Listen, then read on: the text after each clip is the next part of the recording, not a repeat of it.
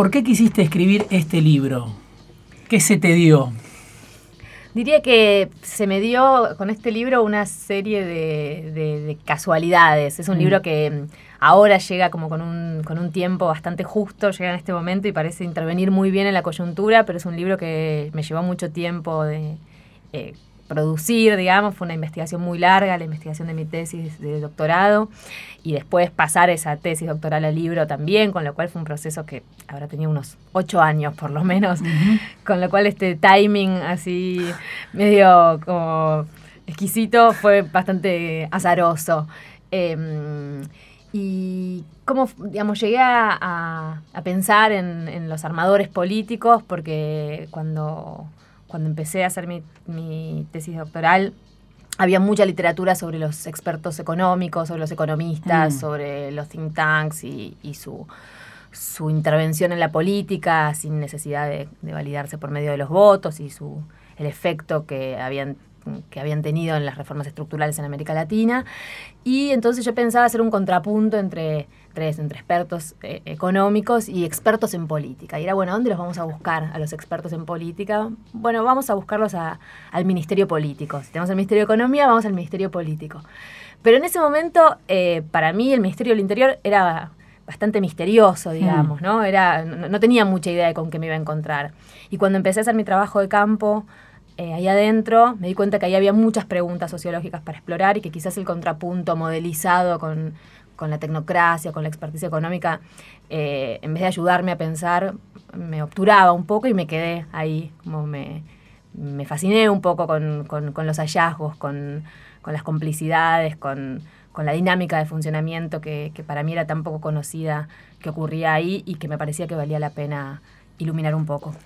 La que habla es Mariana Gené, que es autora de un libro que van a ver seguramente en, las librerías, que tiene una imagen de una taza y en la taza está la cara de Emilio Monzó y el, mensaje, ¿no? Reivindico la rosca, una taza que formó parte hace poco de, de, la campaña o de la contracampaña, diría yo, de Cambiemos, de los, de los postergados de Cambiemos, y el libro se llama La rosca política, el oficio de los armadores delante y detrás de escena o el discreto encanto del toma y daca. Y Mariana es doctora en ciencias sociales por la UBA, investigadora, asistente del CONICET, docente de grado y posgrado en el Instituto de Altos Estudios Sociales de la Universidad Nacional de San Martín, entre otras cosas. Y es un libro, claro, que mm, lo presentamos esta semana eh, en el Fondo de Cultura y eh, cuando uno empieza a ver este trabajo se da cuenta que es el resultado de mucho tiempo, ¿no? De mucho esfuerzo, de mucho recorrido, de muchas horas de escucha. ¿A quiénes fuiste a buscar y cuándo empezaste a buscar a los que fuiste a buscar, ¿no? A estos armadores políticos, a, los que están en, detrás de la rosca, como se dice en el libro. Fui a buscar a, a los a los que habían ocupado el puesto de ministro, de secretario, de subsecretario, o sea, las primeras y segundas líneas del Ministerio del Interior, eh, desde la vuelta de la democracia hasta el 2007, hasta el final de, del gobierno de Néstor Kirchner, y después más recientemente eh, fui a buscar a los del Ministerio del Interior actual. Las primeras entrevistas las hice entre 2009 y 2011. Y, y, las últimas las hice en 2017 y 2018. Eh, así que fue, digamos, fue una investigación larga en la cual, digamos, podría haber empezado a, entrevistar a otros armadores, ¿no? A otros operadores. Hay otros lugares fuertes de, rosca política, por supuesto. Las secretarías de la presidencia, el, Congreso, sin duda alguna. Eh, ¿No tenías apuro por llegar?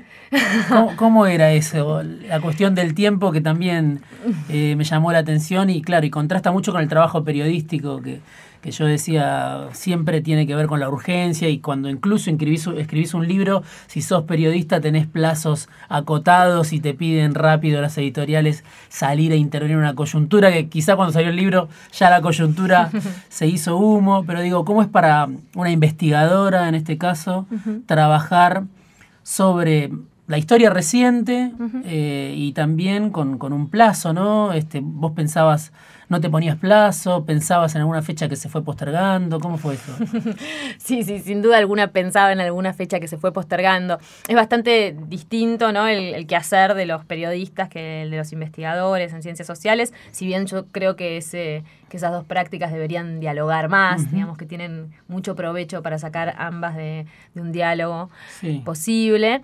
Pero esta investigación se, se enmarcó, digamos, la, investigación de base de este libro se enmarcó en mi tesis de doctorado y ese fue un proceso largo, quizá más largo del que yo hubiera querido incluso, ¿no? La tesis, como un doctorado, se cursan los seminarios y después se hace la tesis y se la defiende y eso debería llevar unos cinco años, a mí me llevó un poco más.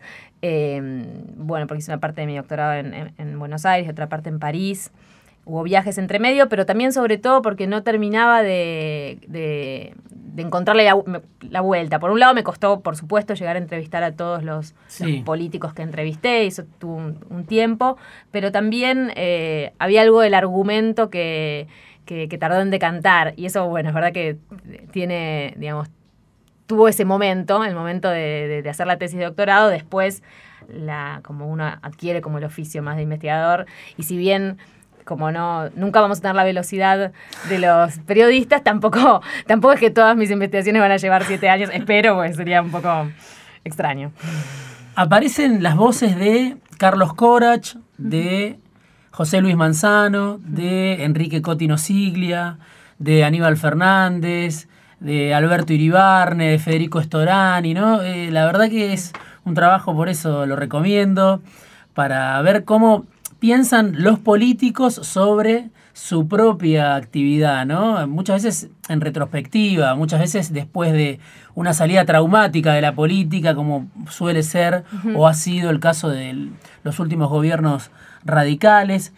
Pero te pregunto por, por Nosiglia y Manzano, ¿no? que son este, para muchos los constructores de un equilibrio de poder que, que todavía persiste, ¿no?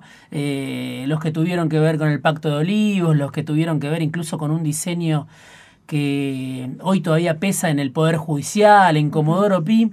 ¿Cómo fue para vos sentarte con ellos y si encontraste similitudes entre ellos, si los viste como dos personajes absolutamente distintos? ¿Cómo fue? Las entrevistas de, con Manzano y con el Cotino Cilia fueron muy particulares, ¿no? Eh, fueron difíciles de conseguir las dos. Mm, sí. Eh, y las escenas fueron particulares, ¿no? La de Manzano estuve esperando muchas horas un día hasta que la secretaria me dijo, bueno, no te ofendas, vuelve mañana. Al día siguiente volví y volví a esperar muchas horas hasta que me atendió. Mm. Y cuando llegó estaba muy apurado, yo pensé que me iba a dar muy poco tiempo, pero después se enganchó. Me pasaba eso con mm. los políticos, les preguntaba tantas cosas al inicio también sobre cómo habían empezado en la política, que ahí había algo, uno podía ver en todos, ¿eh? en los más pragmáticos hasta los más eh, idealistas, digamos, para decirlo rápido y con categorías, eh, en fin, eh, simples, podía ver que ese, ese raconto de los inicios era un muy buen modo de romper el hielo, ¿no? Mm. Que claro, los periodistas no lo podrían hacer, no sería absurdo, pero en mi caso, además, bueno, una mujer era más joven entonces, era bastante poco amenazante, supongo, para ellos. Eh, les, daba, eh, les daba ganas de contar sus inicios. Muchas ganas de contar. Y después, una vez que habían arrancado, bueno, después era más fácil que siguieran hablando y era más mm. fácil que algo de eso se, se descontracturara. Eh, y con Osile también me costó muchísimo llegar a esa entrevista.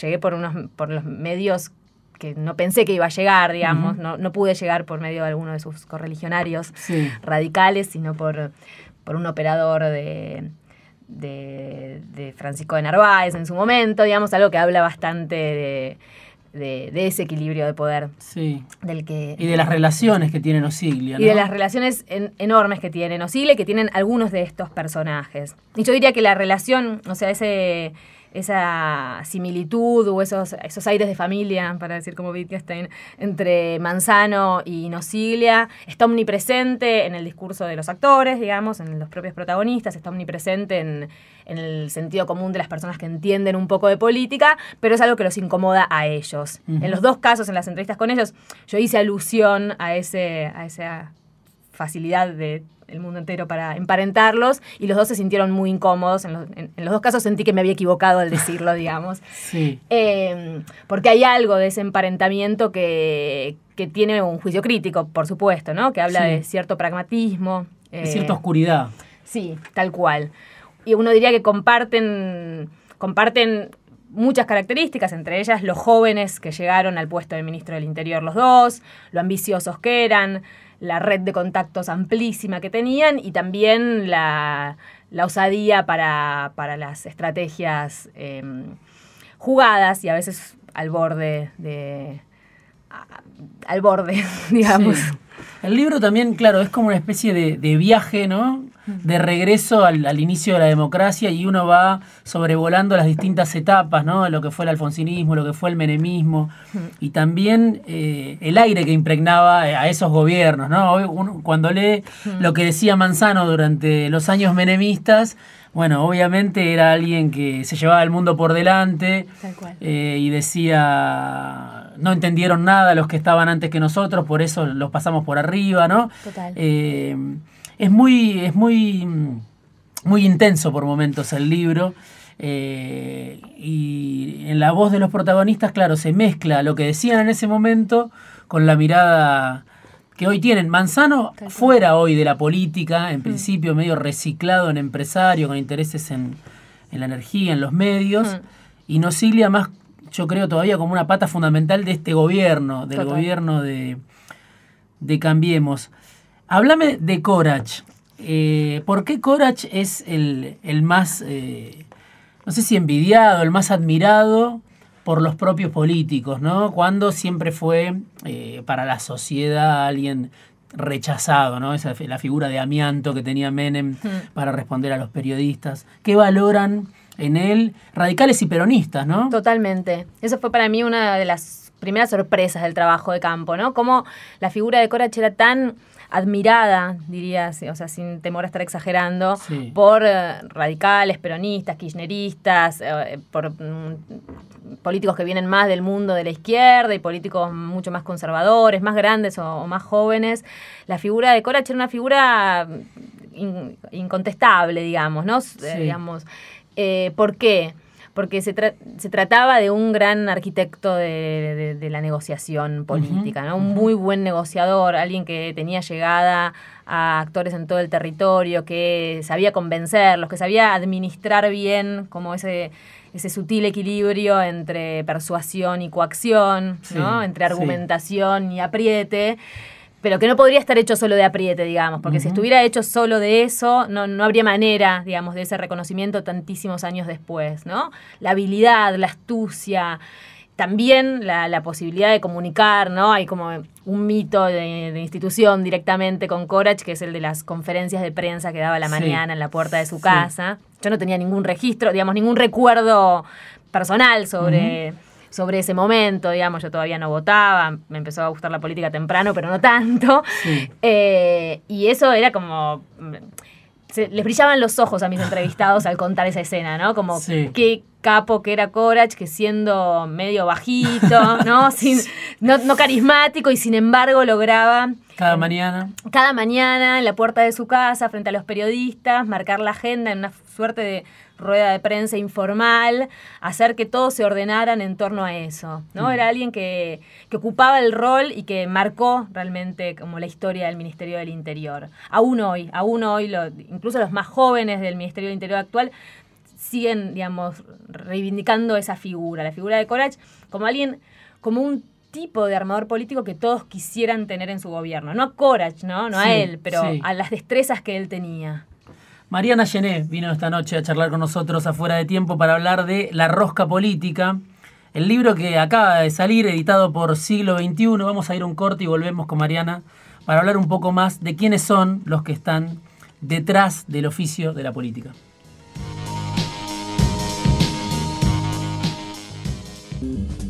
Dice Mariana Gené en La Rosca Política que, claro, Carlos Corach era el más envidiado de los ministros del Interior por la capacidad que tenía de, hablar en nombre del presidente, ¿no? ejercer el poder. Estaba claro cuando hablaba Corach que estaba hablando Menem.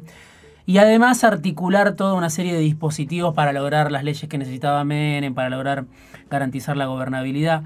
Pero me quedé con, algo de lo que decís de la personalidad de Corach que me pareció también interesante, que es que a él le gustaba, no sé si quién lo menciona, le gustaba juntar a toda esa gente que estaba dispersa en la política, segundas líneas, tipos que no tenían ningún poder real en ese momento, que no eran buscados.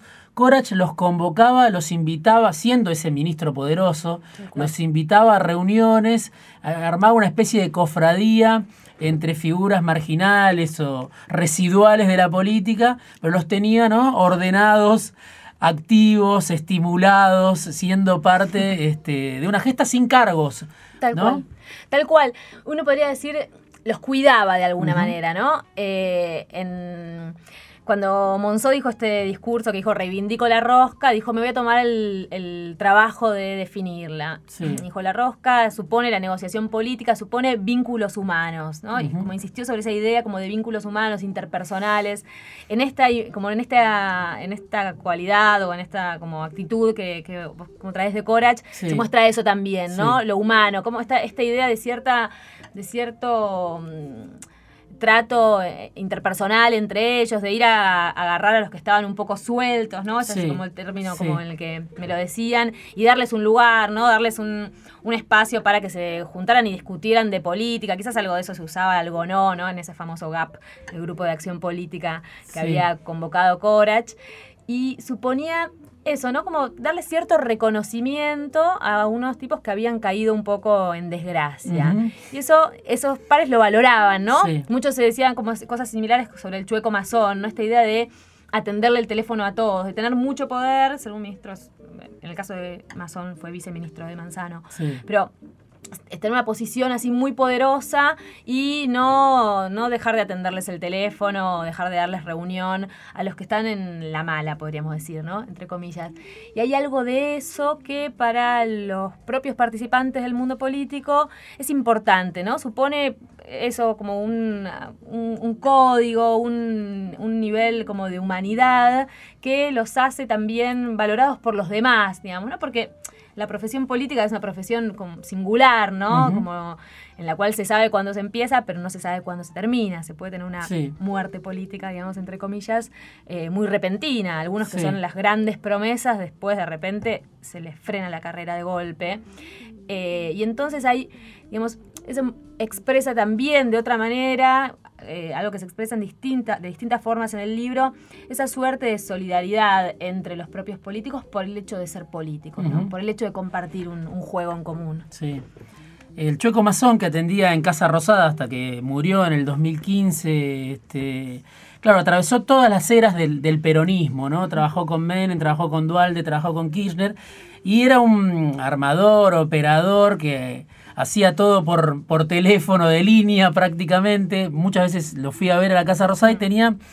Eh, lo distinguía que en un gobierno como era el de Néstor primero y después también el de Cristina, que no querían hablar mucho con los periodistas que no eran hmm. parte del oficialismo, él hablaba con todos y siendo un funcionario que era coordinador de la unidad presidente, un cargo hmm. inventado para él, quizá tenía afuera esperándolo a Miguel Ángel Pichetto, a José Luis Manzano, a ministros como Randazzo. Era increíble porque aparte eh, tenía una renguera, entonces quizá un ministro o alguien más importante que él iba a su despacho.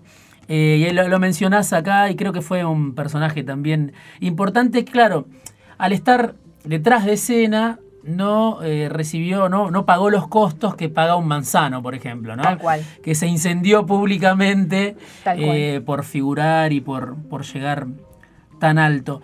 Y escuchando eso que decís de Corach también, que, mencionábamos de Corach, de cómo juntaba personajes de segunda línea, yo pienso en Alberto Fernández, no sé si, si lo ves eh, emparentado, ¿no? En esa misma línea, creo que aparece en el libro. Total. Porque Alberto Fernández, si uno mira el trabajo que hizo, después de que Cristina lo, ungió como, como candidato, convocó a todo el mundo. Convocó, ¿no? En las últimas horas se reunió con Florencio Randazzo, por ejemplo. Tal cual. Todos los indeseables del kirchnerismo, todos los que se pelearon con el kirchnerismo, vuelven. Lo hizo con masa, ¿no? Eh, me parece que hay algo de Alberto y en el libro aparece, ¿no? Alberto como heredero de esa tradición de Corach.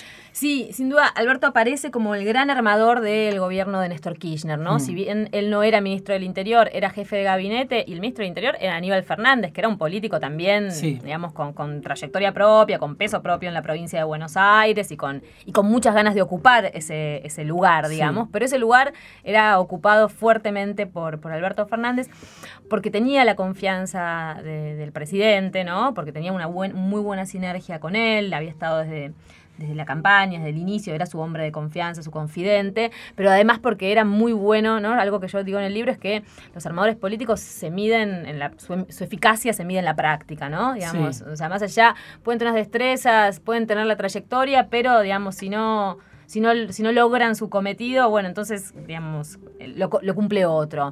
Y en el caso de Alberto, él era el que, el que hacía ese trabajo y tal cual, digamos, uno podría decir, en la actualidad vemos como, como recursos muchos de los que lo habían caracterizado entonces, ¿no? Esta idea de tener el teléfono abierto para todos, ¿no? De no cerrarle la puerta a nadie, de, de no pelearse taxativamente y, y hacer, digamos, que se corte el diálogo, ¿no? Cortar amarras con otros, que fue algo que le pasó en el final del kirchnerismo como a Cristina con Sí. distintos actores, ¿no? Uno podría pensar con actores económicos, sin duda alguna, y también con actores del mundo Sí, político. sí. Sindicalismo, Exacto. parte de, de- de- de lo que fue el Frente para la Victoria, Massa, bueno, finalmente. Randazo. Exacto, con lo cual sin duda irlo buscar a, a Alberto Fernández suponía, ¿no? Como bajar por una parte como el, el- el techo que tenía Cristina, retener, intentar retener el piso y bajar, eh, como perforar ese techo, digamos, eh, y también como equiparse con esa capacidad, ¿no? De juntar, de juntar a los pedazos dispersos, que hoy con el diario del lunes sabemos que funcionó bien, digamos, ¿no? Que pudo Sí. juntar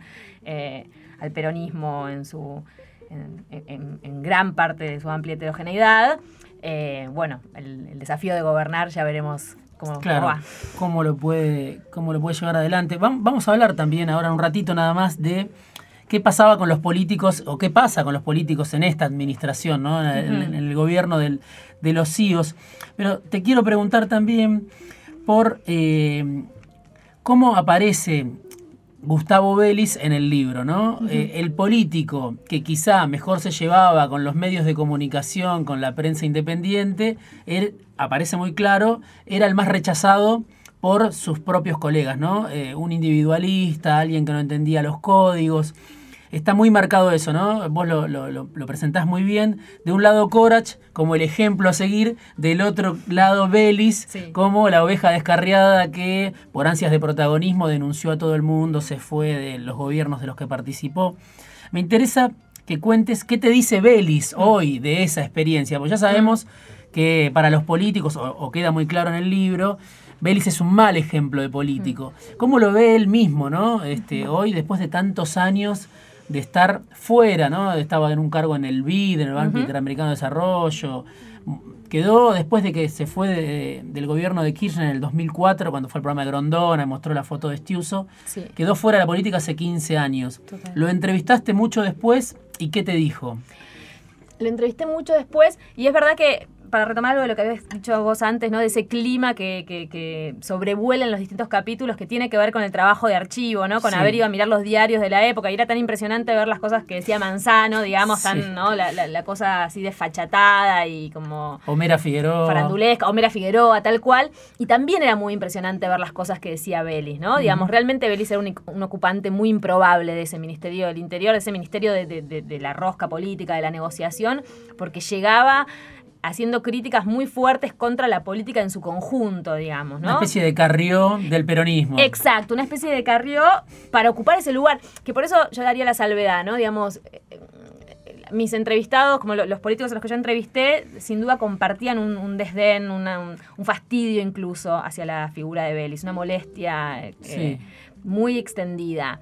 Pero, digamos, no hay duda de que Vélez no es un mal político, digamos, sobre todo lo que sí pareciera ser es un mal armador político, ¿no? Para este cargo no era para nada eh, como eficaz, digamos, Sí, ¿no? sí. Digamos, después fundó partidos políticos, sacó muchos votos, ¿no? El, el contrapunto con, con Lilita Carrió es casi como automático, ¿no? Son esos políticos que tienen un discurso muy... eh, muy cercano a ciertas ideas del sentido común, a ciertas dicotomías sobre lo que son, es la ciudadanía. Perfecto para ir a TN, perfecto para ir a determinados medios. Perfecto para hacer, ¿no? Para hacer titulares, para hacer unas bajadas, ni hablar. Para el propio página 12 de esa década del 90. Total, para el propio página 12 de esa década del 90, ¿no? como su apodo zapatitos blancos que todos los políticos recuerdan, muchos ni siquiera le dicen Gustavo ni le dicen Vélez, sino que directamente dicen zapatitos blancos para referirse a él, porque cuando se fue el menemismo dijo que había entrado al lodazal de la política vestido de blanco, em, era, digamos, como todo el tiempo como moneda corriente en, Página 12 y en, distintos medios.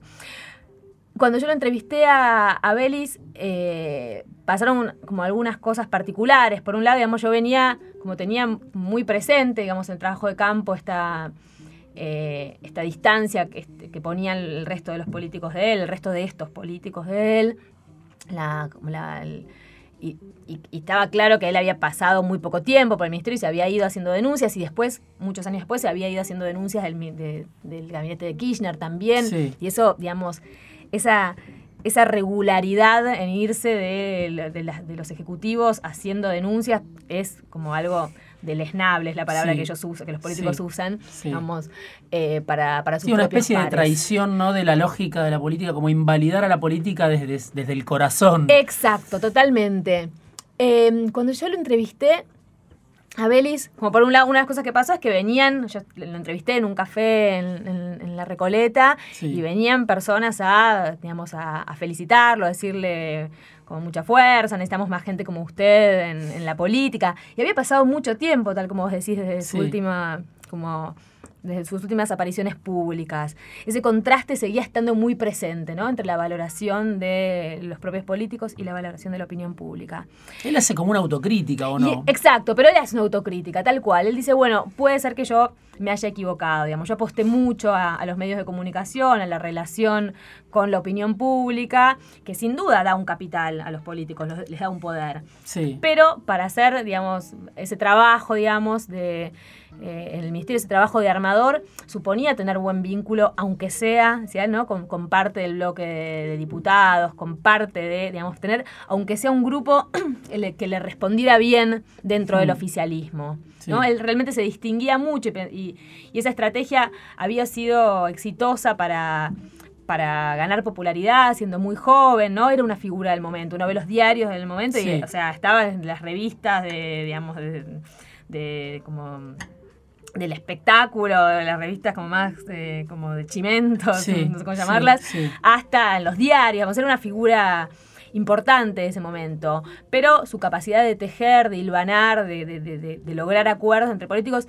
era casi nula. Entonces parte de ese trabajo lo hacían otros y duró poco tiempo ahí y se ganó un muy poca estima de sus pares. Me impresionó también la anécdota que él cuenta de eh, cuando iba a leer los diarios con Menem mm. muy temprano, cuando Menem era un político que estaba solo, eh, tenía que competir con Cafiero y tenía muy poca gente que lo acompañaba. Y cuenta en el libro La Rosca Política de Mariana Gené Gustavo Vélez, que a las 5 de la mañana, 5 o 6 de la mañana, iba a la casa de Menem, que vivía en Cochabamba por Constitución. Exacto, en un departamento chiquitito. Los diarios. Exacto. Me pareció increíble como escena. Tal cual, tal cual, esas imágenes que son increíbles. Y uno ve ahí, ¿no? Uno puede imaginarse, digamos, qué de esos vínculos de confianza se tejían ahí, ¿no? Realmente el vínculo de, de Belis con Menem era un vínculo de mucha proximidad, ¿no? no, cayó ahí como un rayo de un cielo estrellado al Ministerio del Interior. Fue una apuesta de Menem por hacer como una, como una demostración, una escenificación, ¿no? Frente a las denuncias de corrupción, frente a Manzano, que era el que salía de su cargo, pero también le tenía confianza, era el que le escribía parte de los discursos, era el que lo había acompañado cuando la renovación peronista era la gran promesa del mundo de la política y nadie jugaba a Menem a ganador, digamos, ¿no? Menem era ese patilludo, esa suerte de caudillo del interior que, que no parecía, ¿no? Haberse ayornado, ¿no? Haberse modernizado a esa modernización que el alfonsinismo le exigía al peronismo también. Eh, digamos, y después el, triunfo de Menem fue una gran sorpresa también eh, eh, en su momento, con lo cual, digamos, Belis había estado ahí desde antes y Menem valoraba obviamente ese vínculo, que era un vínculo que, que tenía su tiempo, por supuesto, no era, no, no era su hombre de confianza como sería el flaco Bausá, digamos, pero le tenía estima y, y, había algo de, de, lo que le podía aportar al gobierno que fue importante en ese momento para Menem. Solo que, claro, le aportaba por un lado, ¿no? Le aportaba una imagen de de, pureza, de, transparencia, pero le complicaba, ¿no? Le desajustaba por el otro, porque en efecto el menemismo estaba en marcha, digamos, y las reformas necesarias había que sostenerlas y requerían de mucha negociación política. ¿Qué dirías que pasó con los políticos en el tiempo de Macri, ¿no? En, la Alianza Cambiemos, este, también trabajás sobre eso, sobre el final. ¿Qué lugar ocuparon? Este, ¿Qué pasa con esta lógica de la política que se ve en el libro, cómo queda cuando llega un gobierno, ¿no? Con las características del gobierno que encabeza Macri, que encabeza Peña, Durán Barba. Sí, yo diría que durante la campaña presidencial eh, de cara a 2015 hubo una división del trabajo político muy clara entre esa línea que encabeza Peña, Durán Barba, el ala más, más de los propuros y más comunicacional también del PRO, y el ala política, ¿no? Que son eh, políticos que llegaron al PRO desde el peronismo, ¿no? Emilio Monsor, Rogelio Figerio, Sebastián García de Luca. Digamos, había una división del trabajo en términos sociológicos, ¿no? Esta idea como que tiene Durkheim, la división del trabajo social, como esa interdependencia que supone la división del trabajo, ¿no? Que no todos podemos hacer todo, entonces tenemos que confiarnos en lo que hacen los demás, nuestra vida cotidiana está repleta de esas cosas. Y en, la política era muy es muy importante, eh, digamos, también, y era muy importante como en el seno de Cambiemos, ¿no? Digamos, unos, eh, la, política iban a todo el país a buscar candidatos, a identificar los mejores candidatos en cada uno de los distritos, a convencerlos de que se sumaran, a negociar lugares en las listas, y una vez que tenían armada la lista que parecía más competitiva, venía como el equipo de Marcos Peña eh, a coacharlos, a como transmitirles. darle forma a eso. Exacto, darle forma, una forma unificada, ¿no? Todos esos pedazos era como un gran desafío hacer que eso fuera algo entero, ¿no? Que, tuviera cierta cohesión. Y esa cohesión se lograba, digamos, ¿no? En términos de un repertorio estético, un repertorio discursivo.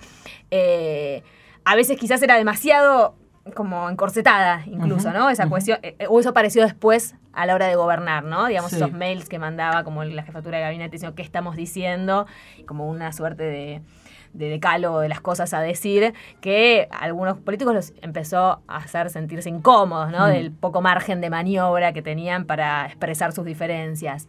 Pero en la campaña fue muy exitosa, digamos, esa, esa coordinación y una vez en el gobierno, esa coordinación empezó a fallar muy rápidamente, muy rápidamente. Yo diría que algo de lo que pasó es que en, que en efecto algo de esos lazos humanos, de esos vínculos, de, ese, de, esa confianza, digamos, ¿no? de ese afecto societatis, digamos, eh, nunca terminó de cuajar. Hmm. Es cierto, por supuesto, el éxito ordena, ¿no? Y por eso hasta, hasta, hasta hace poco, digamos, se decía, ¿no? El PRO es muy bueno para las elecciones, porque para las elecciones se ordenan, digamos, ¿no? Cada uno hace lo que sabe hacer.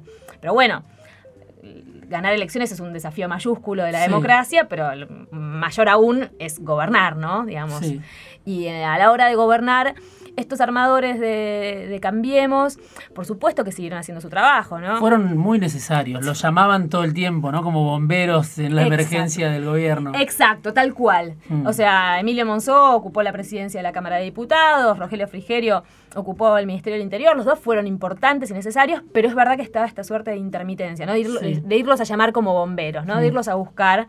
Y el problema es que, digamos, esa relación tan espasmódica deja heridas entre medio, ¿no? Y eh, hace que cada vez funcionen más fricciones eh, y no, no, no, no, produce unas condiciones de funcionamiento muy, muy eficaces y deja, empieza a dejar abierta la puerta para, para ciertas fugas, digamos, sí, hoy están cada uno en caminos distintos. Exacto.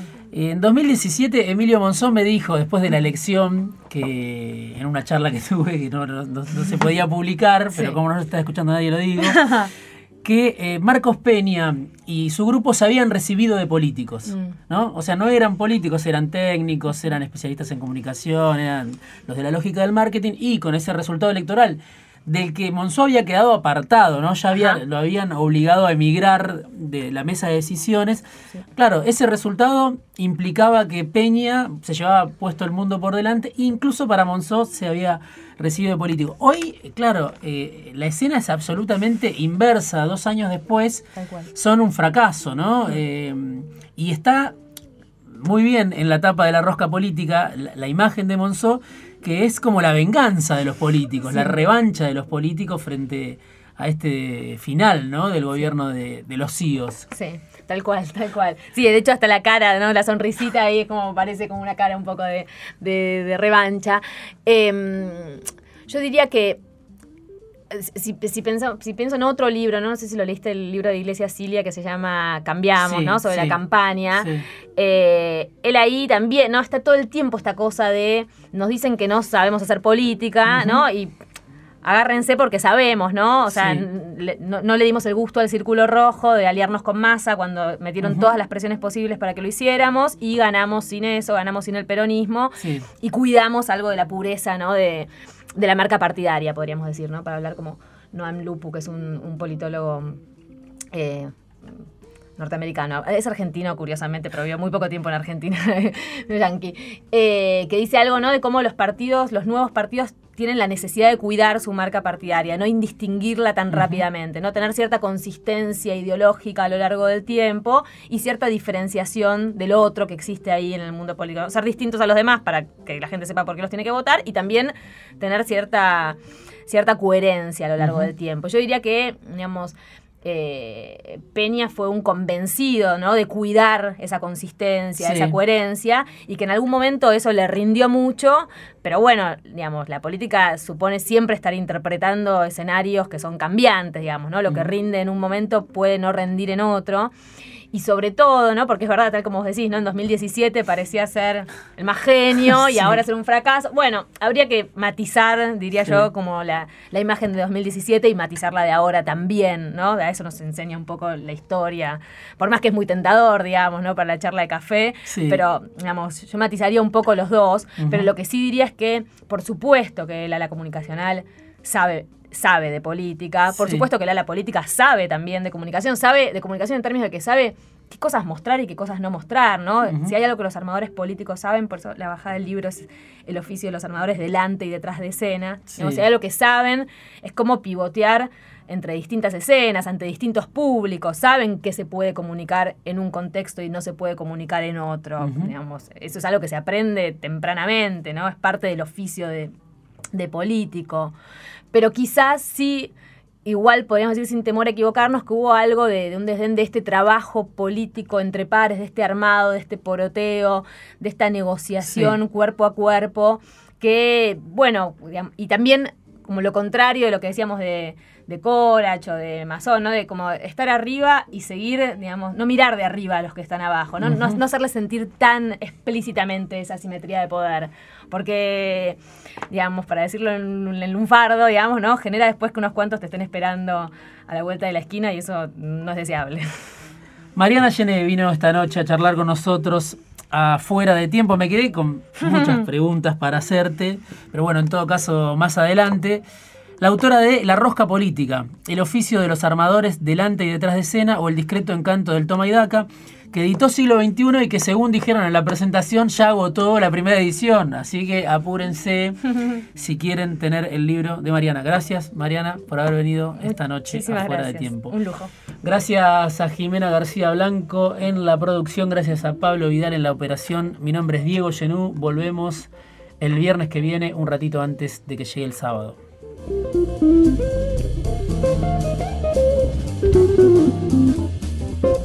Hasta aquí, fuera de tiempo. Los esperamos el próximo viernes a las 23.